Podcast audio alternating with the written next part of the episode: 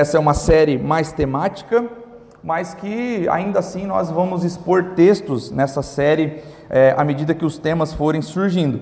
Então, a série que começamos hoje, irmãos, é essa intitulada de Ídolos do Coração. Você se torna aquilo que adora. Então, aquilo que nós adoramos, aquilo que nós buscamos e aquilo que nós temos por objetivo é de fato aquilo que nós vamos nos tornando dia após dia. Essa série é baseada no livro do é, pastor presbiteriano Timothy Keller, que faleceu agora há poucos dias. O livro dele chama-se Deuses Falsos, para aqueles que desejam ler, desejam comprar. É, leia, irmão, leia que é renovador. É um livro pequeno e renovador. Mas para hoje, irmãos, eu quero falar com vocês a respeito de como nós criamos ídolos em nosso coração e como nós identificamos esses ídolos nos nossos corações. E para isso eu quero ler com vocês o capítulo 1 da carta de Paulo aos Romanos, do verso 25, não, do verso 21 até o verso 25. Todos os encontraram aí? Amém? O verso 21 começa dizendo assim: porque tendo conhecido a Deus, não o glorificaram como Deus, nem lhe renderam graças, mas os seus pensamentos tornaram-se fúteis e o coração insensato deles obscureceu-se.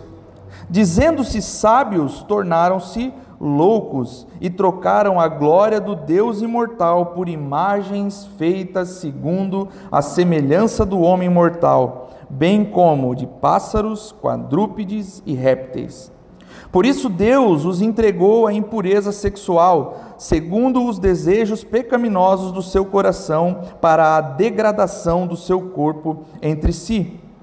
Trocaram a verdade de Deus pela mentira e adoraram e serviram a coisas e seres criados em lugar do Criador, que é bendito para sempre. Amém. Feche seus olhos e a gente vai orar um pouquinho.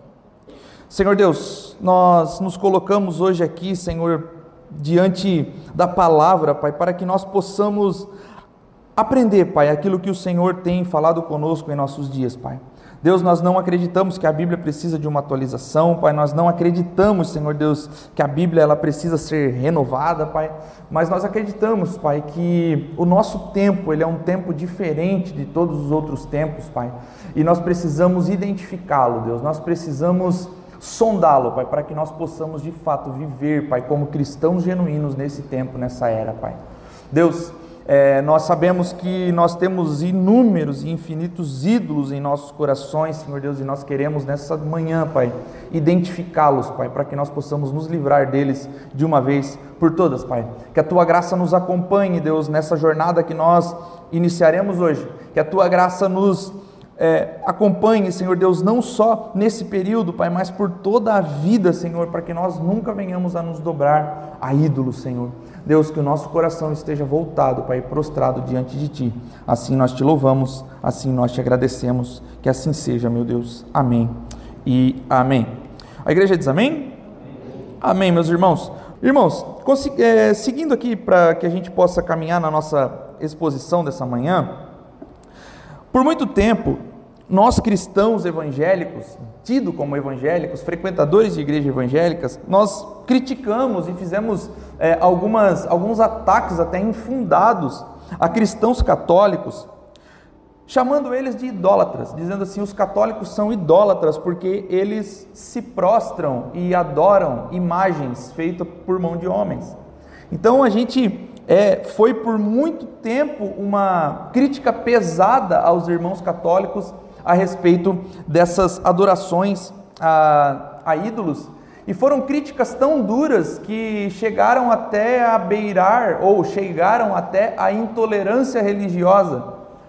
Pois quem não se lembra, talvez os mais jovens não se lembram, mas os mais velhinhos aí vão se lembrar do pastor da Universal que chutou a santa. Quem lembra? Ah, tá só eu sou velho, cara. Ninguém lembra disso, gente. O cara botou uma santa em cima do púlpito e começou a pregar sobre a idolatria e chutou a santa. E aquilo foi tido como um ato de intolerância religiosa, né? É, então, meus irmãos, quando se fala em ídolos, ou quando se fala em idolatria, quando se fala, fala em deuses falsos, ou todos esses tipos de coisas, é, esse, é, é, essa idolatria que vem à nossa mente. A adoração diante de santos, a adoração diante de imagens e assim por diante. Mas Por mais que os irmãos católicos, então, irmão, olha só, presta atenção em mim aqui para a gente não sair daqui entendendo coisa errada. Por mais que os irmãos católicos vão se defender dizendo o seguinte: não é uma adoração ao santo, é apenas uma veneração.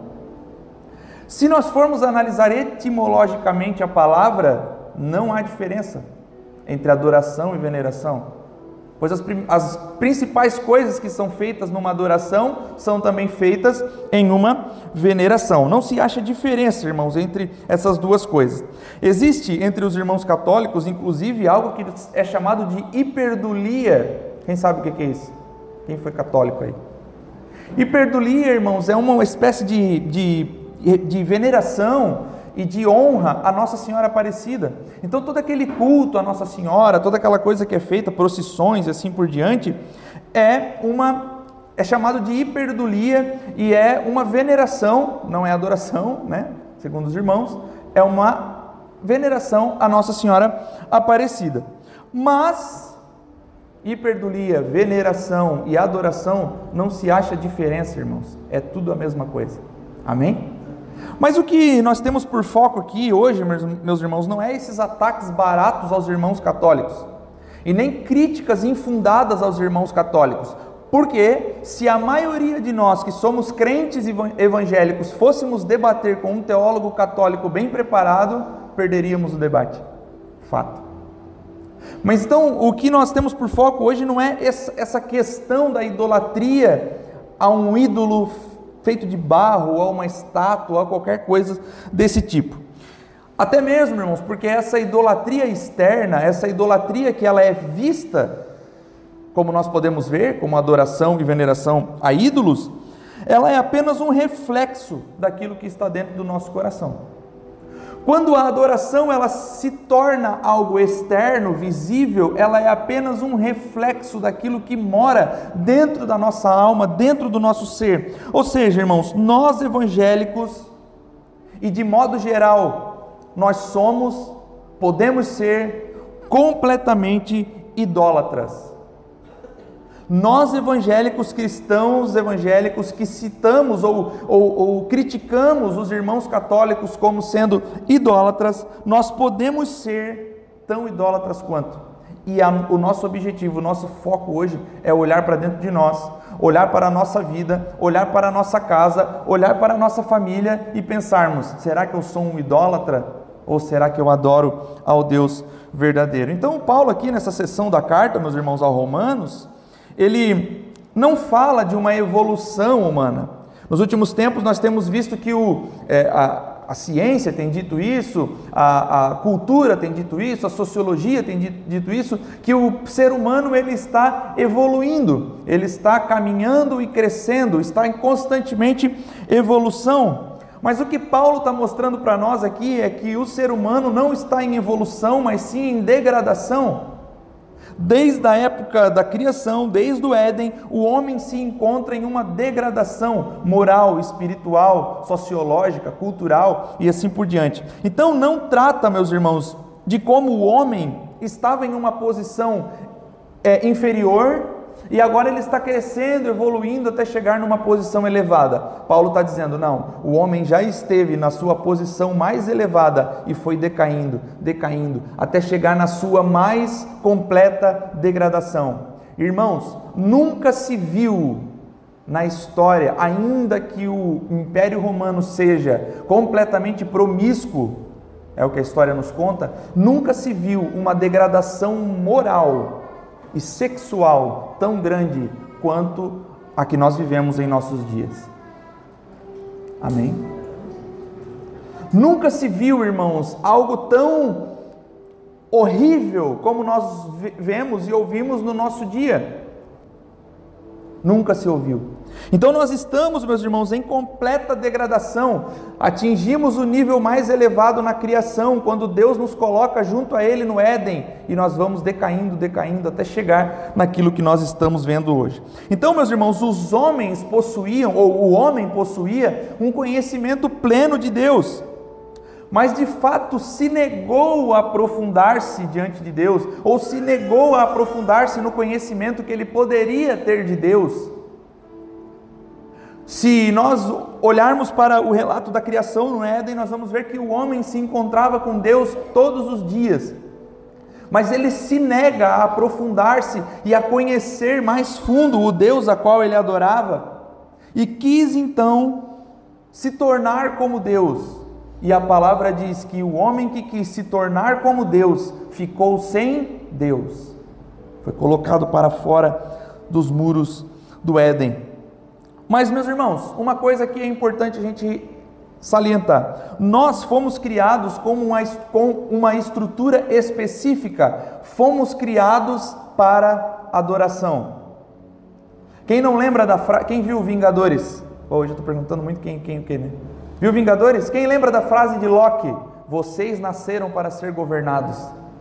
Todos os homens prostrados diante dele, ele diz: Vocês nasceram para serem governados.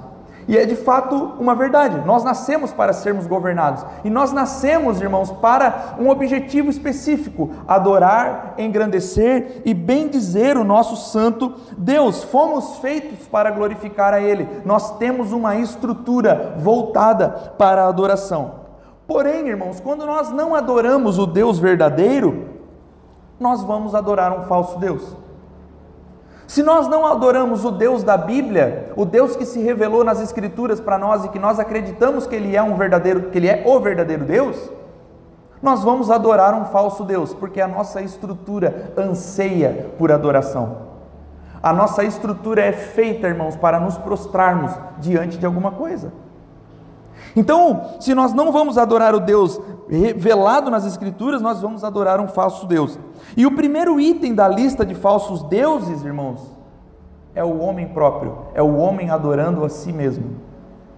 É o homem adorando outro homem ou o homem se adorando, se colocando num patamar mais elevado do que o do Senhor. E foi a estratégia de Satanás ao induzir o homem no Éden, porque ele diz: Você pode se, se tornar igual ao seu Deus. É o que diz em Gênesis 3, né? Você pode se tornar igual a Ele, você pode conhecer, ter o conhecimento do bem e do mal. E o homem, na sua, é, no, no, seu ego inflado, ele então tenta se tornar como Deus. Então, nesse momento, meus irmãos, o homem é encorajado a adorar e a exaltar a si mesmo. O homem é encorajado, meus irmãos, ao invés de, de ser, de sermos e vivermos como imagens de Deus, imagens do ser criado, nós, que, nós queremos ser a imagem do Deus próprio.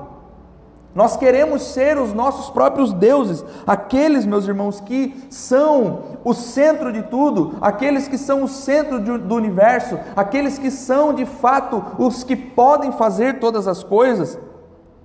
E ao invés de nós sermos a imagem do Deus que nos criou, nós fazemos para nós imagens ou fazemos para nós deuses a nossa imagem e a nossa semelhança. Nós conformamos as nossas divindades para serem aquilo que nós desejamos ser. Então os nossos ídolos, eles têm traços humanos. Eles têm formas humanas. E o homem se rebaixa a tal ponto, que é o que Paulo vai dizer aqui, a adorar as coisas criadas, animais, aves. Então, irmãos, essa adoração externa, com imagens de homens, imagens de animais, ela era muito latente no antigo mundo. Quando nós olhamos para a adoração lá, quando a gente vai ver séries como Vikings, como a gente vai ver no Império Romano, a gente vai ver a história, a Grécia Antiga, essa adoração a seres criados, ela era muito latente naquele mundo antigo. E quando nós pensamos hoje em fazer uma imagem de uma ave e se prostrar diante dela, a primeira coisa que vem na nossa cabeça é: tá ficando louco, né? Vai adorar uma imagem de um passarinho? Porque hoje não é mais comum isso em nosso tempo, não existe mais deuses com esses formatos. E por mais que esse, esse, esse padrão de adoração é, da coisa criada seja algo do mundo antigo, ela vai evoluindo, ela vai alcançando patamares um pouco mais elevados e ela vai chegando e se tornando cada vez mais distantes do Deus verdadeiro aquele que nós conhecemos nas Escrituras. Em nossos dias, meus irmãos, a idolatria quase não se configura mais dessa forma, como ídolos visíveis, mas sim por ídolos invisíveis e quase imperceptíveis.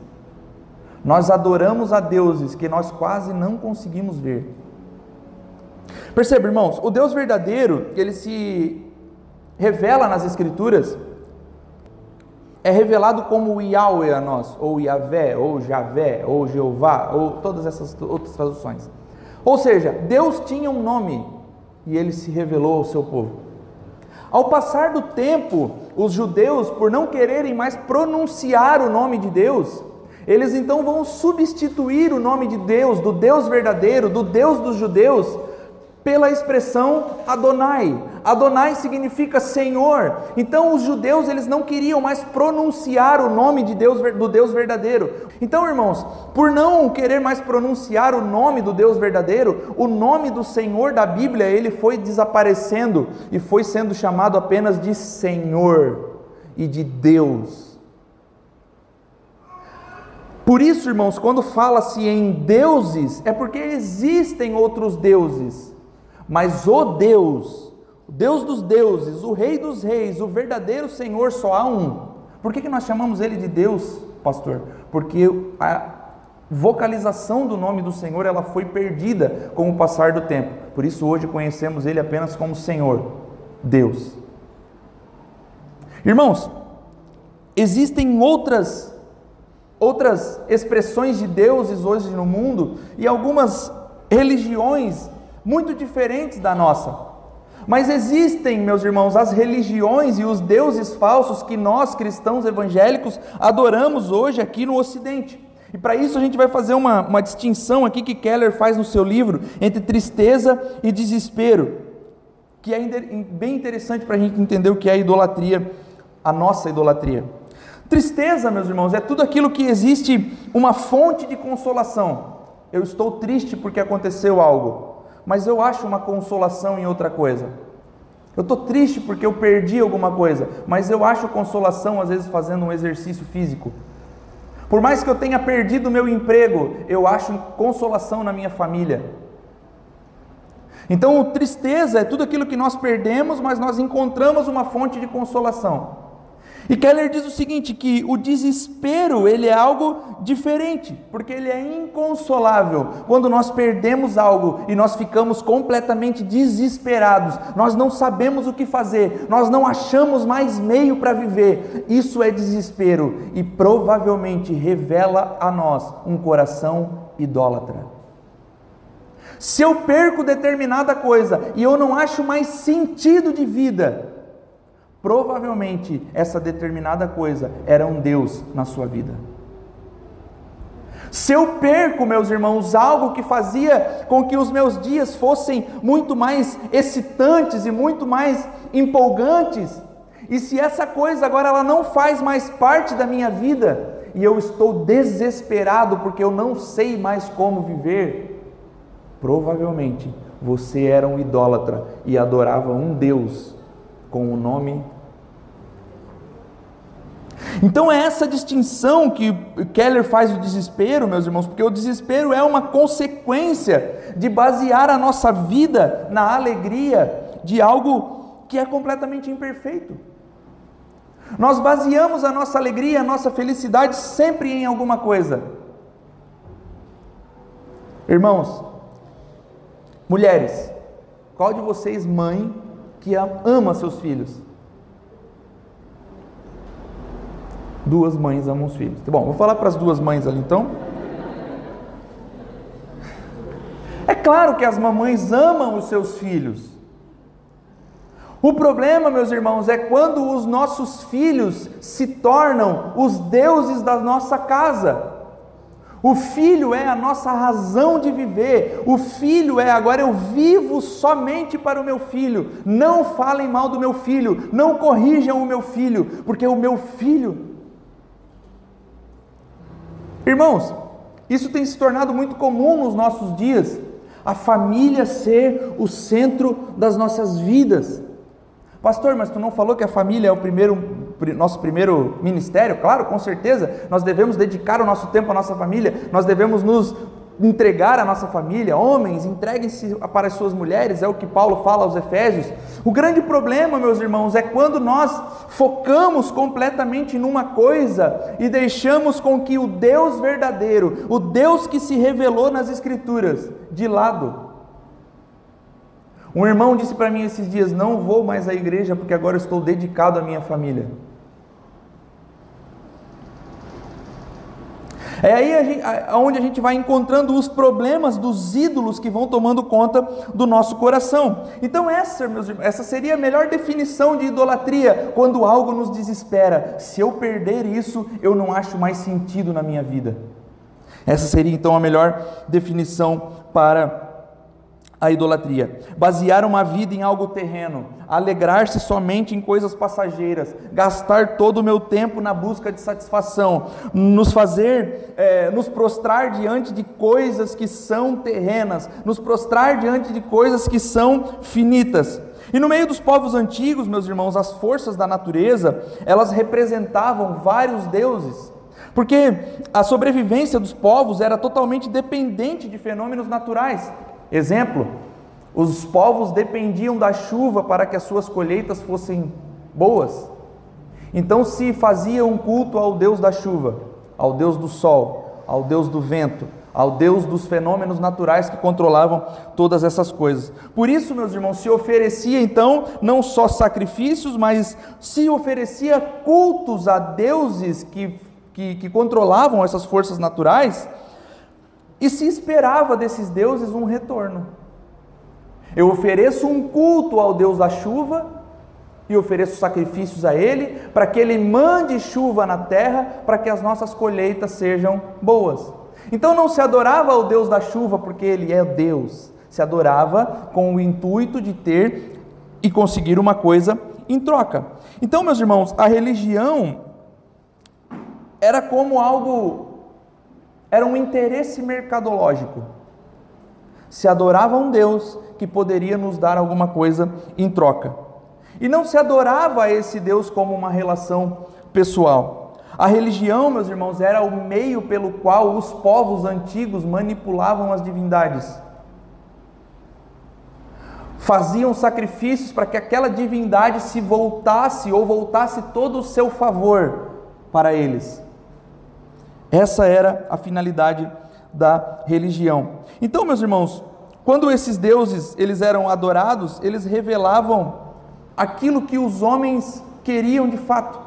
E quando os homens pediam algo para esses deuses, revelavam o que de fato existia no oculto de cada coração, o que realmente importava para aqueles seres humanos daquele povo. Dá para entender? Se adora a esse Deus porque eu quero um favor dele, e na verdade eu estou só revelando o que de fato está no meu coração. E em nosso tempo, meus irmãos, hoje, na nossa cultura, nos nossos dias, as coisas elas não são diferentes. Porque aquilo que nós fazemos por religião, irmãos, não passa de uma manifestação da compreensão que nós temos de nós mesmos. Aquilo que nós fazemos por religião, aquilo que nós encaramos como sendo a nossa religião, aquilo que nós encaramos como sendo é, a nossa espiritualidade, é apenas uma compreensão que nós temos de nós mesmos. O ser humano é aquilo que adora. Nós somos de fato na sociedade hoje aquilo que adoramos. Nós nos tornamos nos nossos dias, no nosso trabalho, na nossa família, nas nossas relações, aquilo que de fato nós adoramos. E para entendermos isso, meus irmãos, basta pensarmos um pouquinho nas palavras que nós proferimos quando estamos orando. Falamos de oração há poucos dias. O que, que você tem proferido nas suas orações? Se nós pensarmos, meus irmãos, nas nossas, nas nossas orações da última semana, talvez as nossas orações revelem para nós quem de fato é o nosso Deus. Quem de fato, o que de fato ocupa o centro dos nossos corações. O divino, meus irmãos, é apenas um meio para que nós consigamos aquilo que nós desejamos. Servir a um Deus é apenas um meio para que eu consiga ou alcance o meu objetivo. Deus então se transforma, meus irmãos, em uma vontade que nós temos de viver uma humanidade plena. Deus, meus irmãos, é só para que eu consiga de fato ser feliz. Eu sirvo a esse Deus que esse pastor prega todo domingo aí porque eu quero ser feliz. As promessas das nossas igrejas, dos nossos dias, elas são o que? Cura, estabilidade emocional, estabilidade financeira. A igreja ela promete coisas para que os seus templos continuem cheios, porque no fundo os líderes religiosos sabem que todos nós, meus irmãos, nenhum de nós de fato quer o Deus das Escrituras, nós queremos alguma coisa. Nós queremos essa estabilidade emocional e profissional que estão prometendo. Quando nós viemos para esse lugar aqui, um amigo nosso que veio aqui conhecer o lugar, ele brincou ele fez uma brincadeira, mas que é uma brincadeira com fundo de verdade. Irmãos, você está num dos bairros mais populosos de Joinville. Coloca uma faixa aqui na frente dizendo cura e libertação toda sexta-feira. Ele brincou, né? Mas se nós tivéssemos feito isso, meus irmãos, nós não caberíamos mais aqui. Já teríamos que ter nos mudado. Mas como nós não o fizemos, estamos em poucos irmãos. Porque a verdade, irmãos, é que nós não queremos esse Deus, nós não queremos esse Jesus, nós não queremos esse evangelho de cruz, nós não queremos esse tipo de coisa, nós não queremos esse evangelho subversivo que fala que o último é o primeiro, que não, isso não faz sentido. Nós queremos ser felizes, nós queremos ser prósperos, nós queremos ter uma vida dualizada, fragmentada. É isso que nós queremos. Estabilidade profissional, filhos saudáveis, saúde, um trabalho bom, um bom salário, uma casa na praia. É isso que a gente quer. Está errado querer isso? Claro que não. O grande problema, meus irmãos, é que todas essas coisas quase sempre se tornam o centro da nossa vida, se tornam os nossos ídolos, se tornam aquilo que nós nos prostramos e adoramos dia após dia. Então, irmãos, o divino ele se torna essa vontade que nós temos de ser felizes. E um pouco antes, ali no trecho que nós lemos, especificamente ali nos versículos é, 16 e 17, nós lemos a partir do 21, Paulo descreve o verdadeiro evangelho. Paulo vai dizer naquele texto tão famoso, né? Não me envergonho do evangelho, porque o evangelho é o poder de Deus para a salvação de todo aquele que crê não me envergonho dessas palavras, não me envergonho dessas boas notícias. E em seguida ele diz que ao invés de crer no verdadeiro evangelho, a humanidade corrompe não só o verdadeiro evangelho, como corrompe as verdades manifestas na criação. Nós corrompemos, irmãos, não só a verdade do evangelho, como nós corrompemos toda a coisa criada. O povo judeu considerava a idolatria um pecado gentílico, ou seja, nós somos o povo judeu, nós somos a raça de Israel, nós vivemos aqui nos muros de Jerusalém. Aqueles que estão lá fora, que são os gentios, eles praticam a idolatria. Nós não, nós, nós adoramos o verdadeiro Deus, o Yahweh, o Yahvé.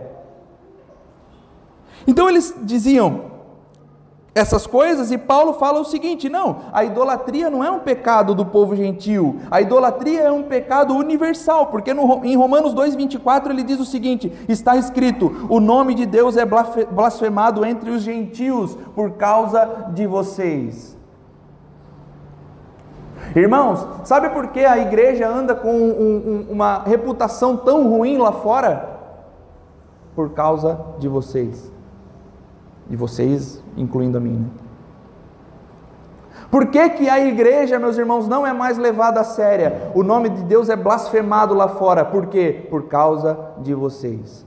Porque, irmãos, nós nos tornamos de fato pessoas que pensam apenas nos seus objetivos, apenas nas suas conquistas, apenas nas suas coisas, tornando coisas como o nosso Deus, e nós não de fato pregamos e explicamos o verdadeiro Evangelho para as pessoas lá fora. Ninguém conhece o Evangelho de fato. Porque nós estamos preocupados e muito mais focados naquilo que são os nossos objetivos, a nossa casa na praia. Então, a idolatria ela não é um pecado gentil e a idolatria não é um pecado católico, meu irmão. A idolatria é um pecado de todos nós.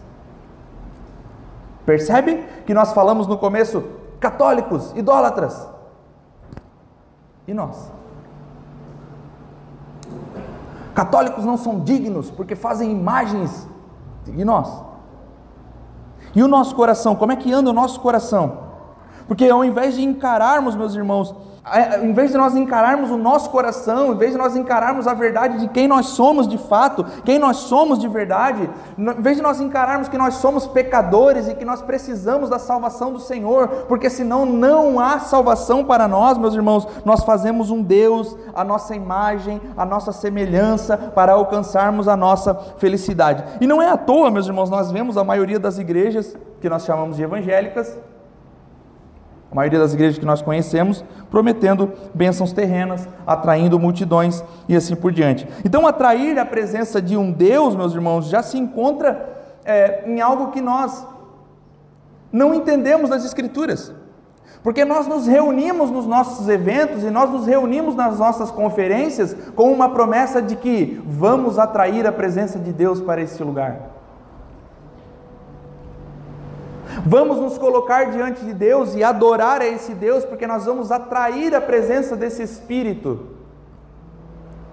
Nós, irmãos, cristãos, não somos capazes de atrair a presença de Deus para lugar nenhum, porque Deus se acha em todos os lugares.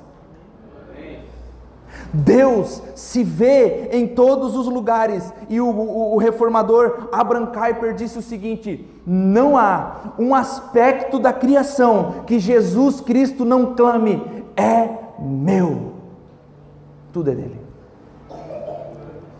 Então, nós aqui reunidos, irmãos, não vamos atrair a presença de Deus para esse lugar como algo místico, como alguma coisa que vai acontecer sobrenatural, como uma coisa. Não acredito no sobrenatural? Não, óbvio que eu acredito no sobrenatural. Mas Deus, ele não é atraído, meus irmãos, pelo sacrifício que nós entregamos a Ele um animal morto, ou uma fogueira santa, o vale do sal, a porta que se abre.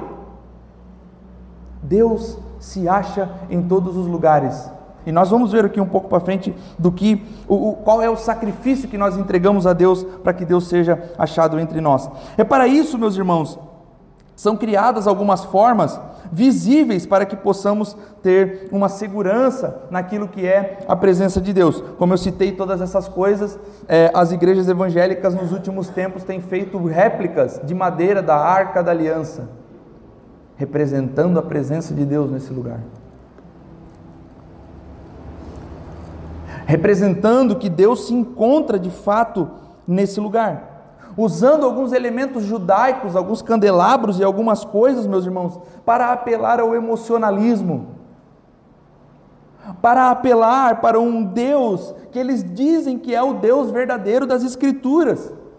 Experiências culticas daqueles cultos que nós conhecemos, tão parecidos quanto, quanto alguns lugares que não são de Deus.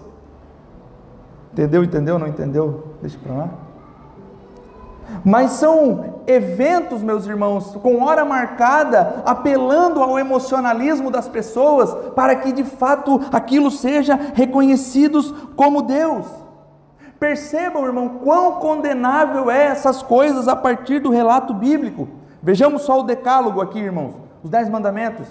O primeiro mandamento vai dizer o seguinte: Deus vai abominar a idolatria. Ele vai condenar a idolatria, dizendo o seguinte: Não tenham outro Deus, pois só há um verdadeiro, que é aquele que os tirou do Egito.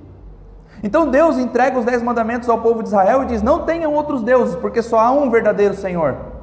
Aí o segundo mandamento diz o seguinte: não façam imagem desse único Deus. Creiam em só um único Deus, que é aquele que tirou vocês do Egito, e não façam imagem dele. Não existe, meus irmãos, problema em apenas escolher um fabricador de ídolos. Não existe problema, meus irmãos, nós escolhermos, não existe só problema em nós adorarmos um outro Deus com um nome diferente. Não existe só problema nós dizermos que agora a partir desse domingo que vem nós vamos adorar esse teclado aqui. Não é só esse o problema. O Decálogo está dizendo para nós o seguinte: não façam imagem nem do Deus verdadeiro. Não façam imagem visível nem do Deus verdadeiro. E perceba uma coisa comigo, preste atenção. Lembra-se que lá no relato do deserto, quando Moisés está no Sinai, Quando ele está descendo, ele escuta um barulho de uma grande festa. E ele diz assim: o povo se perdeu. Vamos voltar que o povo se perdeu. Existiu alguma coisa que foi feita no deserto? Quem lembra? Hã? O bezerro de ouro, né? O povo de Israel, irmãos, não fez a imagem de um outro Deus. O povo de Israel, irmãos, não criou um Deus, não. Vamos fazer um bezerro e vamos adorar esse bezerro agora, simplesmente por isso. O povo de Israel fez uma imagem do Deus verdadeiro. O povo de Israel, irmãos, eles pegaram assim, ó. Quem que é esse Deus que Moisés fala para nós que ele existe, mas nós nunca vemos ele? Nós precisamos criar uma imagem desse Deus. Arão vai lá, joga o ouro, faz o bezerro e eles começam a adorar aquele bezerro como sendo o Deus de Israel, o Deus verdadeiro. Então foi uma quebra direta do segundo mandamento: não adorem outro Deus, mas não façam nem imagem do Deus verdadeiro. E foi exatamente o que o povo fez. Quebrou o segundo mandamento diretamente, irmãos. O bezerro de ouro representava o Deus Criador. Quando nós limitamos, meus irmãos, o Criador à extrapolação de nossos desejos, nós construímos os nossos bezerros de ouro. Como isso? Vamos entender, meus irmãos. Queremos, todos os dias e todos os domingos, nos cercar de Deus por todos os lados. Nós queremos nos sentir seguros diante desse Deus e nós apenas criamos deuses à nossa imagem e à nossa semelhança, acreditando que isso que nós estamos buscando é buscar verdadeiramente ao Senhor. Deu para entender? Olha só, irmãos, bem-estar econômico, entretenimento saudável, uma educação que não conflite com os nossos valores religiosos, Todas essas coisas, meus irmãos, que são interesses pessoais, nós acabamos nos relacionando apenas com deuses que nós esculpimos. Nós viemos à busca do Senhor todo domingo, achando que nós estamos buscando o Senhor, Deus verdadeiro da Bíblia, quando nós, na verdade nós estamos buscando apenas os nossos interesses pessoais. Nós estamos, meus irmãos, fazendo e construindo para nós bezerros de ouro. Eu preciso ir lá buscar a Deus uma minha causa na justiça. Hoje em dia não se fala mais de causa na justiça, né? antigamente se falava. Vou lá porque eu preciso buscar alguma coisa. Bezerro de ouro. Você acha que está buscando a Deus, mas você está só buscando o seu interesse pessoal. Você pensa que está adorando ao Deus verdadeiro da Bíblia, mas você está aqui, irmãos, com o seu coração pesado, pensando o seguinte: naquele seu problema, naquela sua angústia, naquele seu no seu aumento de salário, no seu carro novo, então, quando nós estamos, meus irmãos, numa igreja como nós estamos hoje, apenas voltados para os nossos interesses pessoais, nós estamos apenas construindo bezerros de ouro, que é uma quebra direta do segundo mandamento. Construindo uma imagem, achando que nós estamos adorando o verdadeiro Deus, quando nós estamos apenas adorando essa determinada coisa. Muitos de nós, irmãos, nos encontramos tão cegos por esse tipo de coisa, pelos nossos objetivos, pelas nossas conquistas, que nós não conseguimos perceber, em última análise, o que é o Evangelho de Cristo. Nós estamos aqui, meus irmãos, dia após dia, tão focado nos nossos objetivos, tão focado naquilo que nós queremos verdadeiramente, que mesmo que o evangelho seja pregado fielmente, nós não conseguimos entender, porque nós estamos cegos e surdos e mudos Nós não conseguimos. O que, que é esse evangelho? O, que, que, é essa, o que, que é esse evangelho de Cristo? O que, é esse evangelho que Paulo não se envergonha? Eu não me envergonho do evangelho, porque ele é o poder de Deus para a salvação de todo aquele que crê. Mas que tipo de salvação é essa? Nós estamos sendo salvos do quê? Nós estamos sendo salvos, não é da nossa miséria financeira, nós não estamos sendo salvos da nossa, da nossa doença que nós sentimos no nosso corpo, não é sobre isso que é frequentar uma igreja. Não. O Evangelho é salvação. poder de Deus. Então nós estamos substituindo, meus irmãos, o verdadeiro evangelho pelos nossos objetivos pessoais, pelas nossas causas, e nós não estamos percebendo que isso é um bezerro de ouro. Eu quero ler com vocês alguns textos. Bota lá para mim, Ana, Salmo 115, versículo 4, do 4 ao 8, nós vamos ler juntos. Olha lá o Salmo 115, irmãos. Os ídolos deles, de prata e ouro, são feitos por mãos humanas tem boca, mas não podem falar. Tem olhos, mas não podem ver. Tem ouvidos, mas não podem ouvir. Nariz, mas não podem sentir cheiro. Tem mãos, mas nada podem apalpar. Pés, mas não podem andar. E não emitem som algum com a garganta. Tornem-se como eles aqueles que os fazem e todos os que neles confiam. Aí a gente vai para Isaías 43, versículos 8 e 9. O profeta Isaías, falando sobre o povo de Israel, ele vai dizer o seguinte: Traga o povo que tem olhos, mas é cego, que tem ouvidos, mas é surdo. Todas as nações se reúnem e os povos se ajuntam. Qual deles predisse isso e anunciou as coisas passadas? Que eles façam entrar suas testemunhas para provarem que estavam certos, para que outros ouçam e digam: é verdade. Salmo 115 ele está dizendo o seguinte: os ídolos deles têm olhos, mas não vê, têm ouvidos, mas não ouvem. Agora em Isaías ele está dizendo para o povo: vocês que têm olhos, mas não vê, que têm ouvidos, mas não ouvem, ou seja, o povo se tornou igual aos ídolos que adoravam. Aí olha o que Jesus vai dizer lá em Mateus 13, verso 13 e 14. Por essa razão,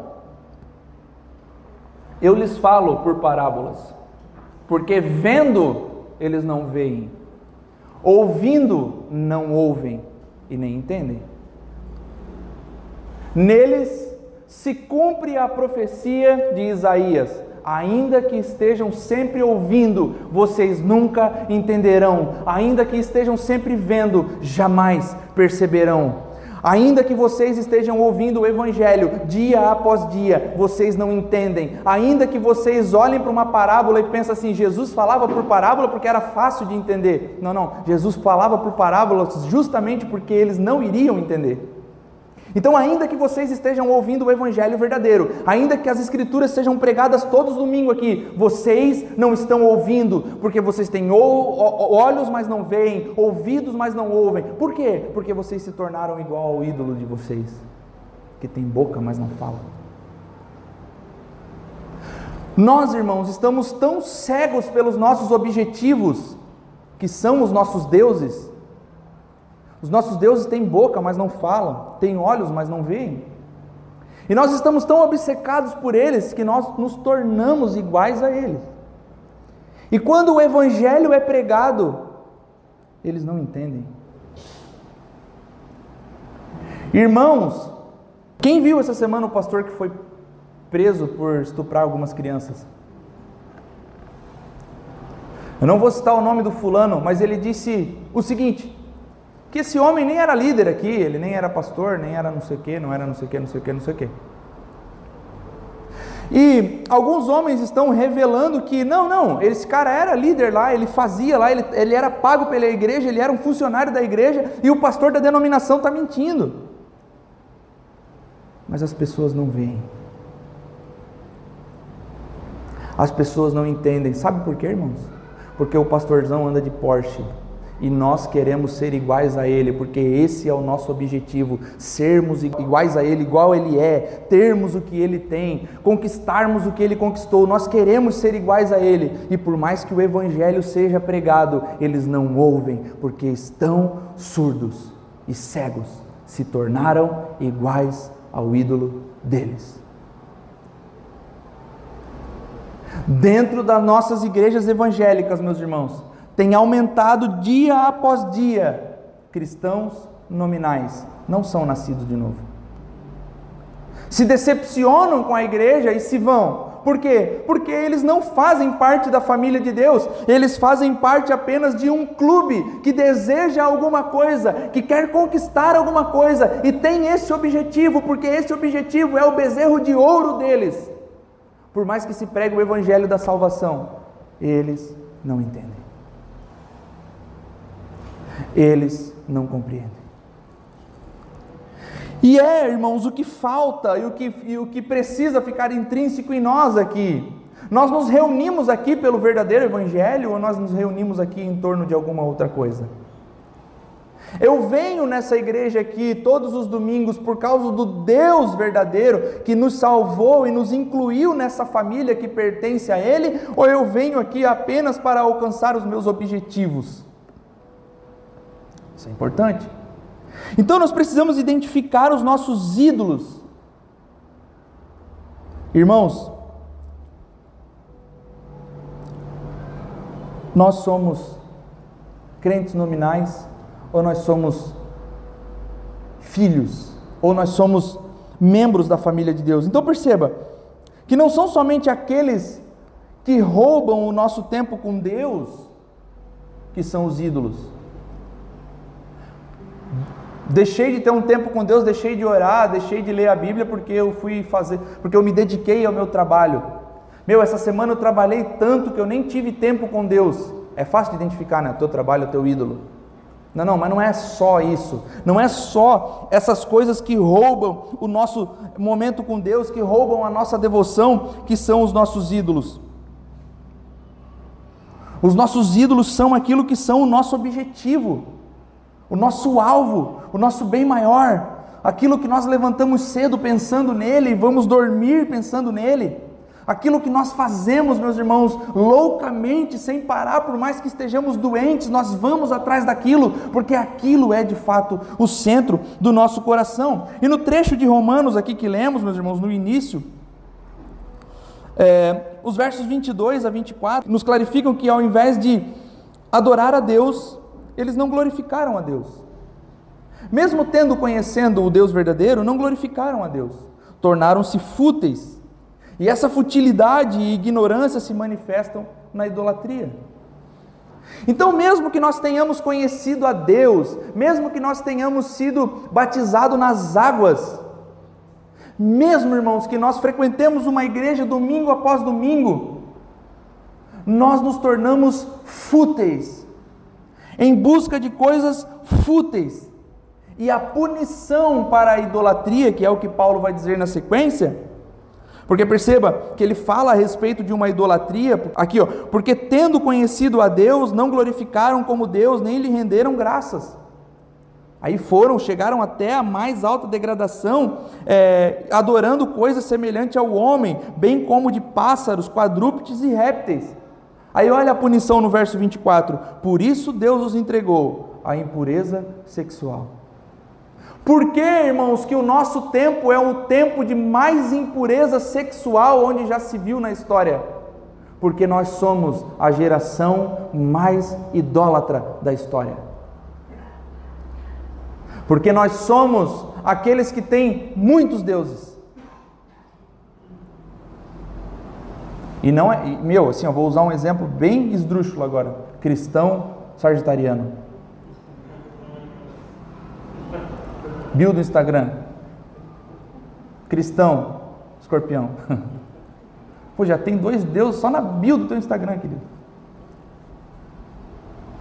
Aí a gente começa a identificar os outros ídolos, meus irmãos, e a gente vai vendo por que, que a gente está tão entregue na impureza sexual. A história comprova, meus irmãos, que a tendência da idolatria é sempre acabar em imoralidade. O mundo ocidental moderno adorava e adora vários deuses. Existem várias coisas que são latentes e são óbvias nos nossos tempos. Quais são os deuses mais conhecidos no nosso tempo? Poder, dinheiro e sexo. Todos os três, sexo obviamente, mas poder e dinheiro nos leva à imoralidade. Quando nós alcançamos poder e dinheiro, a imoralidade é certa. Esses são os deuses mais latentes, meus irmãos, nos nossos dias. Mas existem outros deuses que são o amor, até mesmo a família, como eu já citei. Porque todas essas coisas que nós conseguimos e são os nossos objetivos diários, meus irmãos, elas trazem uma sensação de segurança a nós. Elas nos dão sentido para a vida. Elas nos dão um queimor no coração, uma vontade de viver louca, porque nos trazem segurança. Deuses. Por isso, meus irmãos, é que precisa ficar claro é que ídolos nem sempre são coisas ruins. Ídolo, coisa ruim. Não, não, não, às vezes é coisa boa. Deus pode tornar o nosso ídolo. Você sabia, irmãos, que você pode fazer de Deus um ídolo? Quando você usa Deus para conseguir os seus objetivos, como Deus é um, quando Deus é um meio para que você consiga aquilo que você quer, quando Deus é usado apenas para cumprir todas essas coisas, ele se torna um ídolo na sua vida. Mas Deus não é o seu ídolo, ele é Deus. Então Deus, irmãos, ele não é obrigado a fazer todas as suas necessidades. Deus não é obrigado a te socorrer no momento que você precisa. Irmãos, ontem eu estava lá na Unimed, eu clamei pelo sangue de Jesus. Senhor, estou né, aqui. Mas eu não tenho segurança disso, porque o Senhor pode querer me levar a qualquer momento. O Jair falou aqui no começo do culto. Hoje pode ser o nosso último culto. Nós não sabemos o dia de amanhã. Nós não sabemos se amanhã nós vamos enfrentar barreiras, problemas, dificuldades, aflições tribulações, provações. Seguir a Deus, o Deus verdadeiro, meus irmãos, não é um, um, um, um salvo-conduto para que todas as coisas possam ir bem. Então, quando a gente fala assim, meu, está passando por, alguma, por algum problema e alguém fala assim, mas você não é crente? E daí? Aí eu gosto sempre de lembrar do, do, do, do exemplo dos apóstolos. Paulo era talvez o maior crente de toda a história, decapitado no final da vida, passou boa parte dos seus dias preso. Caramba, esse evangelho chocomilk que vendem para nós não é o evangelho mesmo, né? Esse evangelho de moranguinho, irmão, o evangelho é tenso demais. O Evangelho é de fato destrói o nosso ego, destrói, meus irmãos, aquilo que nós pensamos sobre Deus, desfaz aquilo que nós aprendemos a vida inteira sobre um Deus. Deus vai te socorrer, Deus vai fazer isso por você, Deus vai, o melhor de Deus ainda está por vir. O... Meu Deus, o melhor de Deus já veio dois mil anos atrás, Cristo, e prometeu voltar. Então, se o melhor de Deus ainda está por vir no sentido de Cristo voltará, sim, o melhor de Deus ainda está por vir. Agora, se o melhor de Deus está baseado em um bem material, tira o cavalinho da chuva, irmão. Porque que falta de fato e o que não faz essa igreja encher, é isso que eu vou dizer para vocês agora. Pode ser, irmão, que você more a vida inteira numa casa alugada. Nenhum amém? Pode ser, irmãos, que você nunca consiga comprar um carro zero. Você sempre fique com o seu carro que você tem hoje. Noventa e tantos. Por quê? Porque o Evangelho não, não é sobre isso. O Evangelho não é sobre conquistas, o Evangelho é sobre um Deus que desceu dos céus, que é a imagem do próprio Deus. Sabe por que Deus pediu para não fazer imagem? Porque Ele mesmo mandaria a imagem dele, o Cristo vivo, que veio, morreu na cruz e ressuscitou. E por Ele ter ressuscitado, Ele diz para cada um de vocês hoje e para mim: o maior bem que nós podemos ter, Cristo morreu por você. Cristo te deu a salvação. Então, irmãos, se nós não tivermos mais nada nessa terra, nós temos Cristo que morreu por nós. Se nós não conquistarmos mais nada na nossa vida, nós temos um Jesus que se entregou por mim e por você. Então, irmãos, um ídolo é tudo aquilo que é mais importante do que Deus nas nossas vidas. É aquilo que torna os nossos, que toma os nossos pensamentos, que torna as nossas ações impulsivas e incontroláveis. Tudo isso é um Deus nas nossas vidas.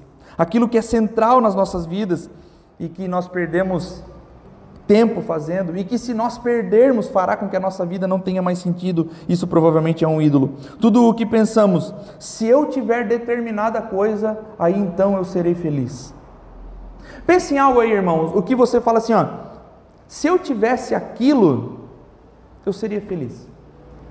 Se eu tivesse determinada coisa, eu seria de fato completo e cheio. Eu sempre falo para. A gente sempre comenta, porque eu e a Aline a gente não tem muita ambição assim de termos tal coisa, termos isso, aquela coisa, aquela ambição material assim. Mas tem uma única coisa que nós pensamos assim, poxa, se a gente tivesse isso ia ser legal. Uma casa num condomínio fechado, né? Pô, isso ia ser assim, o auge da. A gente vai ter? Provavelmente não. Mas provavelmente a gente não chegará nesse objetivo. Mas é algo que a gente queria. Só que é algo que não toma os nossos corações. Agora pensa assim, ó. Se eu tivesse isso, aí sim, cara. O que, que é essa determinada coisa? Se eu tivesse, ah, as coisas seriam diferentes daí. Provavelmente é um ídolo na sua vida. Provavelmente, irmão, é um Deus a qual você adora. Provavelmente é aquilo que você busca domingo após domingo. Provavelmente é aquilo que você vem, oferece cultos a Deus para que você consiga esse determinado objetivo. Você está usando Deus como meio para um Deus que é o seu Deus verdadeiro. Mas não, Deus verdadeiro só existe um, aquele que revelou-se nas Escrituras. Escrevendo aos Filipenses, meus irmãos, Paulo chama aqueles que têm o seu ventre como o seu próprio Deus de inimigos da cruz de Cristo.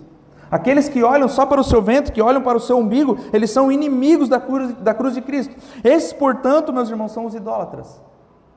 E a natureza da idolatria é amar e servir a si mesmo. Talvez, irmãos, alguns de nós hoje, se refletirmos em nossas vidas, vamos nos encontrar em um lugar de inimigos da cruz de Cristo. Numa era onde existem inúmeras, diversas e absurdas ideologias. Esses ídolos são oriundos de ideologias que são satânicas, demoníacas, meus irmãos, e todos esses ídolos que nós criamos nos nossos dias hoje, eles requerem sacrifício. E todos esses ídolos precisam que você ofereça um sacrifício a eles. E quase sempre, meus irmãos, o que esses ídolos modernos, os nossos ídolos contemporâneos hoje pedem de sacrifício a nós é um padrão comportamental. Você já percebeu que a ideologia de gênero cria um ídolo que requer um sacrifício comportamental? Uma forma de nos portarmos. Eu brinquei com os irmãos aquele dia, né? Bom dia a todos, bom dia a todas, bom dia a todas. E aí eles vão se dobrando diante desse ídolo. Vão se dobrando, vão se dobrando. Ontem a gente estava assistindo a Champions no SBT, que a Globo só quer lacrar agora, né? Não, perdeu até o, o a transmissão. Hã?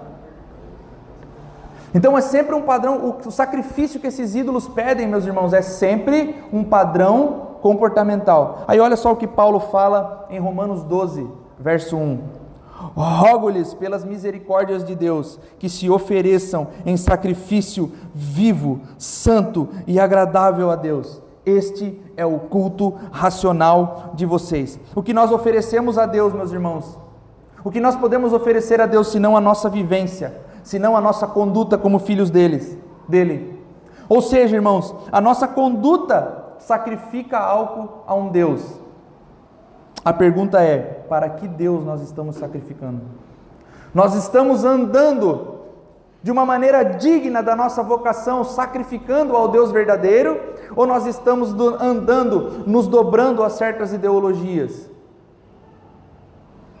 Nós estamos sacrificando para esse Deus que se revelou a nós ou nós estamos nos rendendo aos ídolos modernos? Porque olha só, a idolatria, a, essa idolatria do nosso tempo, ela está sofisticada agora. Não é mais, mais tão artesanal como era antes. As ideologias do nosso tempo agora ela toma, meus irmãos, todas as categorias da nossa vida, as categorias intelectuais, as psicológicas, as culturais, as sociais, as espirituais. Então nós não, não estamos só dobrados diante de um ídolo.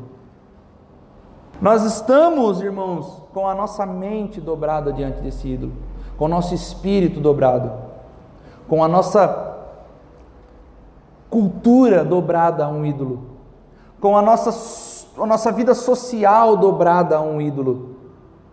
Nós estamos completamente prostrados a esse ídolo, meus irmãos. Não é, de fato, uma simples adoração mais. O texto que nós lemos hoje, meus irmãos, no início nos mostra a idolatria. E que ela não é apenas um pecado entre muitos, mas ela é fundamental ela é a raiz dos pecados. Ela vai dizer o seguinte: existe algo errado no nosso coração e todos os pecados que nós cometemos quase sempre são oriundos da idolatria. Ela é a base na qual o pecado nasce, meus irmãos, desde o Éden. A decisão do homem de servir a si mesmo, a decisão do homem de descartar um Deus, a decisão do homem de viver pelas suas próprias forças. Se eu souber as coisas que Deus sabe, eu não preciso mais dele. Se eu conseguir o poder que Deus tem, eu não preciso mais dele. Eu posso, eu posso agora olhar para o meu próprio umbigo, para o meu próprio ventre, eu posso olhar agora para as minhas coisas, para as coisas que realmente importam para mim, para as minhas conquistas, porque elas são valiosas para mim. Não preciso mais desse Deus. D.K. Bill diz o seguinte, meus irmãos: o contexto mais amplo da história da redenção no Antigo Testamento revela que o exílio de Israel do seu Éden recapitulava o exílio original quando Adão e Eva foram expulsos da presença de Deus, porque eles se afastaram primeiro dele, o que se deveu em parte à idolatria dos dois. O que causou, meus irmãos, a queda do homem foi de fato a idolatria. Nossos exílios, as nossas lutas, quase sempre são também geradas pela nossa idolatria. Os nossos ídolos, meus irmãos, fazem com que de fato nós enfrentemos problemas reais no mundo real. Não significa, meus irmãos, que seguir a Deus vai nos livrar de problemas, mas quase sempre as nossas maiores lutas são geradas pelos nossos ídolos. Quase sempre as nossas maiores, os nossos maiores conflitos, meus irmãos, eles são gerados porque nós dizemos assim: não preciso mais desse Deus, posso descartar e eu vou buscar um outro Deus agora. Irmãos, existem uma ordem na nossa vida: Deus no centro e todas as outras coisas no seu devido lugar. Quando nós tiramos Deus do centro da nossa vida, alguma outra coisa vai tomar o centro da nossa vida e todos os outros aspectos estarão bagunçados. Quando nós trazemos Deus para o centro da nossa vida, nós colocamos todas as outras coisas no lugar, fazendo com que cada coisa ocupe o verdadeiro lugar que precisa ser ocupado.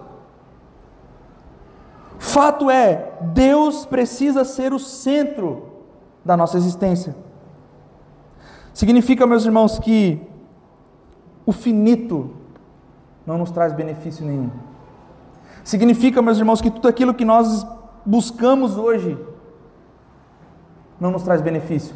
A nossa esperança, a nossa fé precisa estar naquilo que é infinito, no Deus de toda a terra. Nós precisamos identificar, meus irmãos, os ídolos em nossa vida e nos livrar deles imediatamente. A partir dos dias agora na nossa série, meus irmãos, ao decorrer dessa série, nós vamos falar sobre ídolos específicos, ídolos que nós erguemos aos nossos corações, nós vamos falar de fato sobre o poder, sobre a ganância, sobre o sexo, sobre todas essas coisas que nós erguemos no nosso coração, mas Hoje nós precisamos identificar aquilo que tem tomado as nossas vidas e refletir o que que tem de fato sido um ídolo para mim e para minha família. Nós precisamos identificar e nos livrar o mais rápido possível, descartar, meus irmãos, o mais rápido possível. Não basta só discernir agora os ídolos, nós precisamos de fato nos voltar para, Deus, para o Deus verdadeiro.